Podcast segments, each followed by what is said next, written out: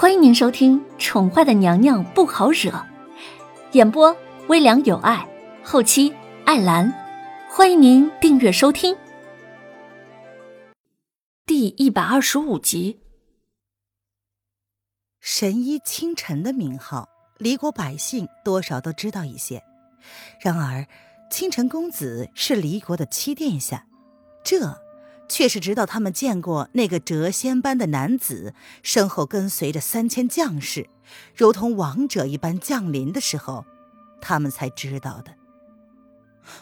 哇，原来昨日收容我们这些难民的倾城公子，竟是大名鼎鼎的齐殿下。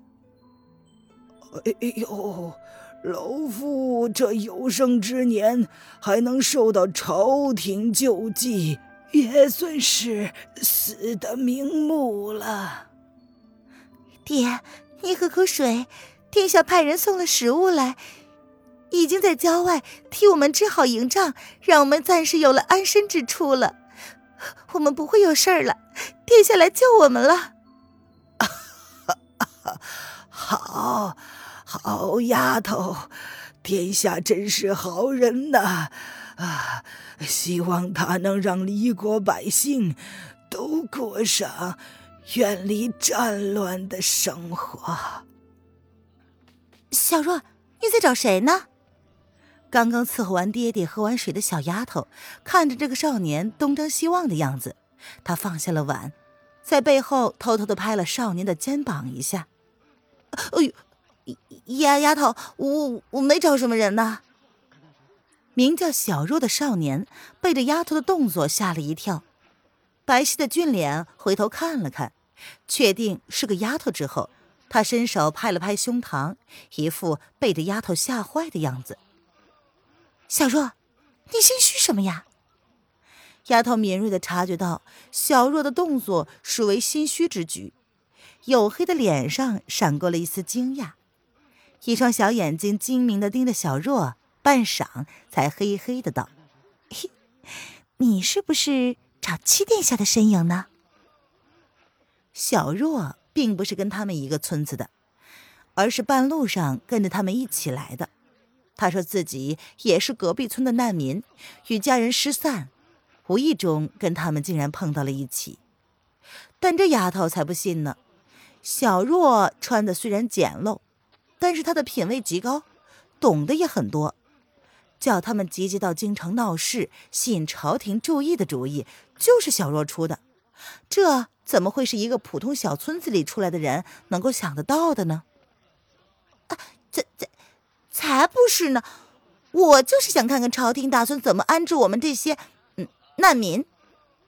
小若闻言，心脏顿了一下，她瞥了这个丫头一眼，含糊其辞地说：“这丫头啊，闻言双手环胸。”开口继续试探道：“小若，你口口声声说自己是难民，那你家到底是哪个村子呀？我经常跟我爹爹在周围的几个村子活动，说不定还能帮你打听一下你的家人在哪里呢。”这个家伙口风好紧的，他都问了好几次了，这家伙都是含糊带过。当他村里来的没有见识吗？一个村户的儿子怎么会有他那样白皙又娇嫩的皮肤呢？作为一个男人，这家伙的手比他的还要好看，而且一点茧子都没有，这不是很难理解的吗？小若一脸认真的看着丫头，哀求道：“哎呀，丫头姐姐，你就放过我吧。”我又不是敌国奸细，你天天都要审问我一遍，我是很惶恐啊。他哪里知道什么村子啊？自己只不过是想和难民一起入京罢了，哪知道这个丫头这么难缠，每日一问。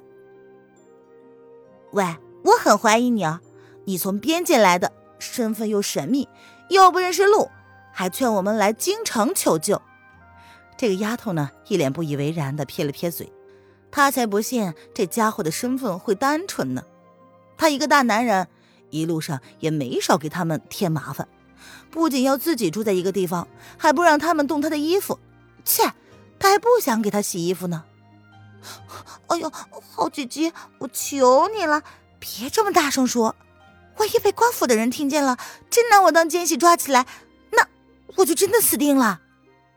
小若赶紧的求饶一般的堵住了丫头的嘴，祸从口出，难道这丫头不知道吗？乱说话真的会害死人的。嘿，想堵住我的嘴，那好说，只要你说你来京城的目的是什么。小丫头闻言，一脸贼笑的凑近了小若，那一脸奸诈的表情让少年不由得头皮一麻。丫头，你爹怎么了？小若无奈的看了这难缠的丫头一眼，眸子无意中瞥到了丫头他爹，随即脸色一变。什么？爹，你怎么了？丫头本以为少年不过是糊弄他罢了，谁知道竟看到他爹倒在了地上。哎，丫头先别急，指不定你爹只是睡过去罢了。小若心中也是大惊，但显然比丫头多了一份镇定。两个人合力扶起了老汉，少年伸手探了探老汉的脉搏，发现他脉象薄弱，但还算平稳，暂时没有什么危险。但是他不敢保证会不会随时变遭不测。怎么样，我爹他怎么样了？这丫头呢，读书不多，但也看得出来少年是懂得一些医术的，不敢轻易打扰。但见少年拧眉不语，心中着急的问道：“小若蹙着眉，现在丝毫没有谈笑的心情。他抬眸看了丫头一眼，先给丫头按下了一个定心丸。我们先把他弄到一个平坦的地方放下吧。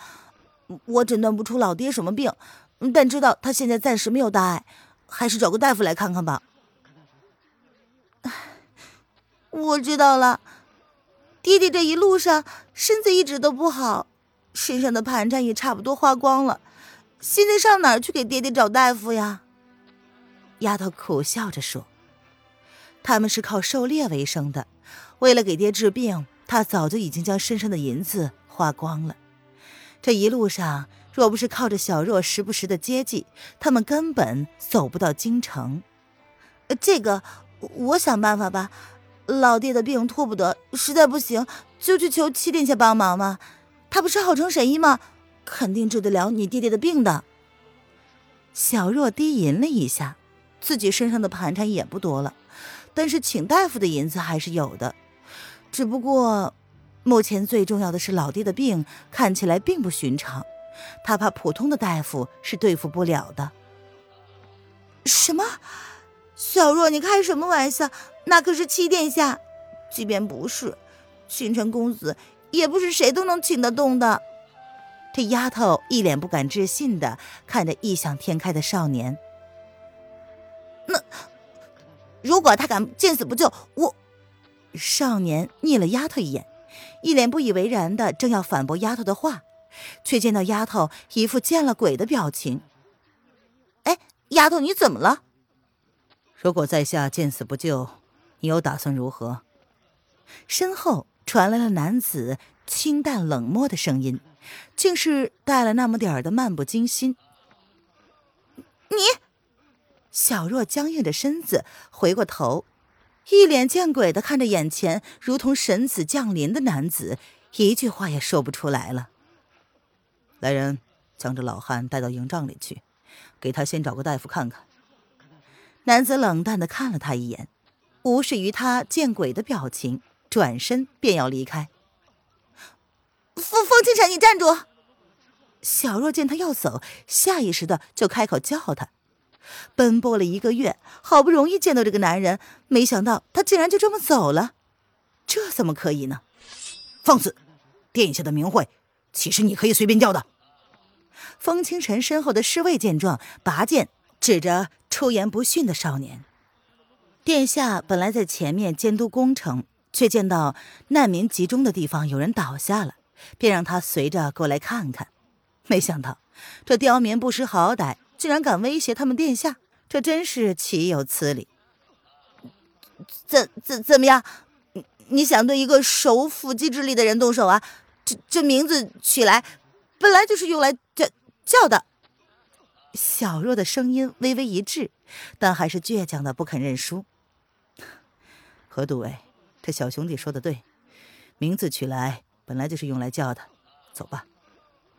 男子闻言，唇瓣竟然泛起了一丝隐隐的笑意，但是他并未转身，只是微微侧手，淡淡的吩咐道：“是，下官定当将殿下所托之事办得妥当得意。”何都尉闻言，赶紧低下头，不敢在此人面前放肆。谁人不知，七殿下是皇上亲自下旨宣回来的。不仅让他插手朝政，还让他学着批阅奏折，这可是得势的节奏啊！大殿下跟四殿下争了那么多年，没想到还是争不过皇上最宠爱的七殿下。听众朋友，本集播讲完毕，请订阅专辑，下集精彩继续哦！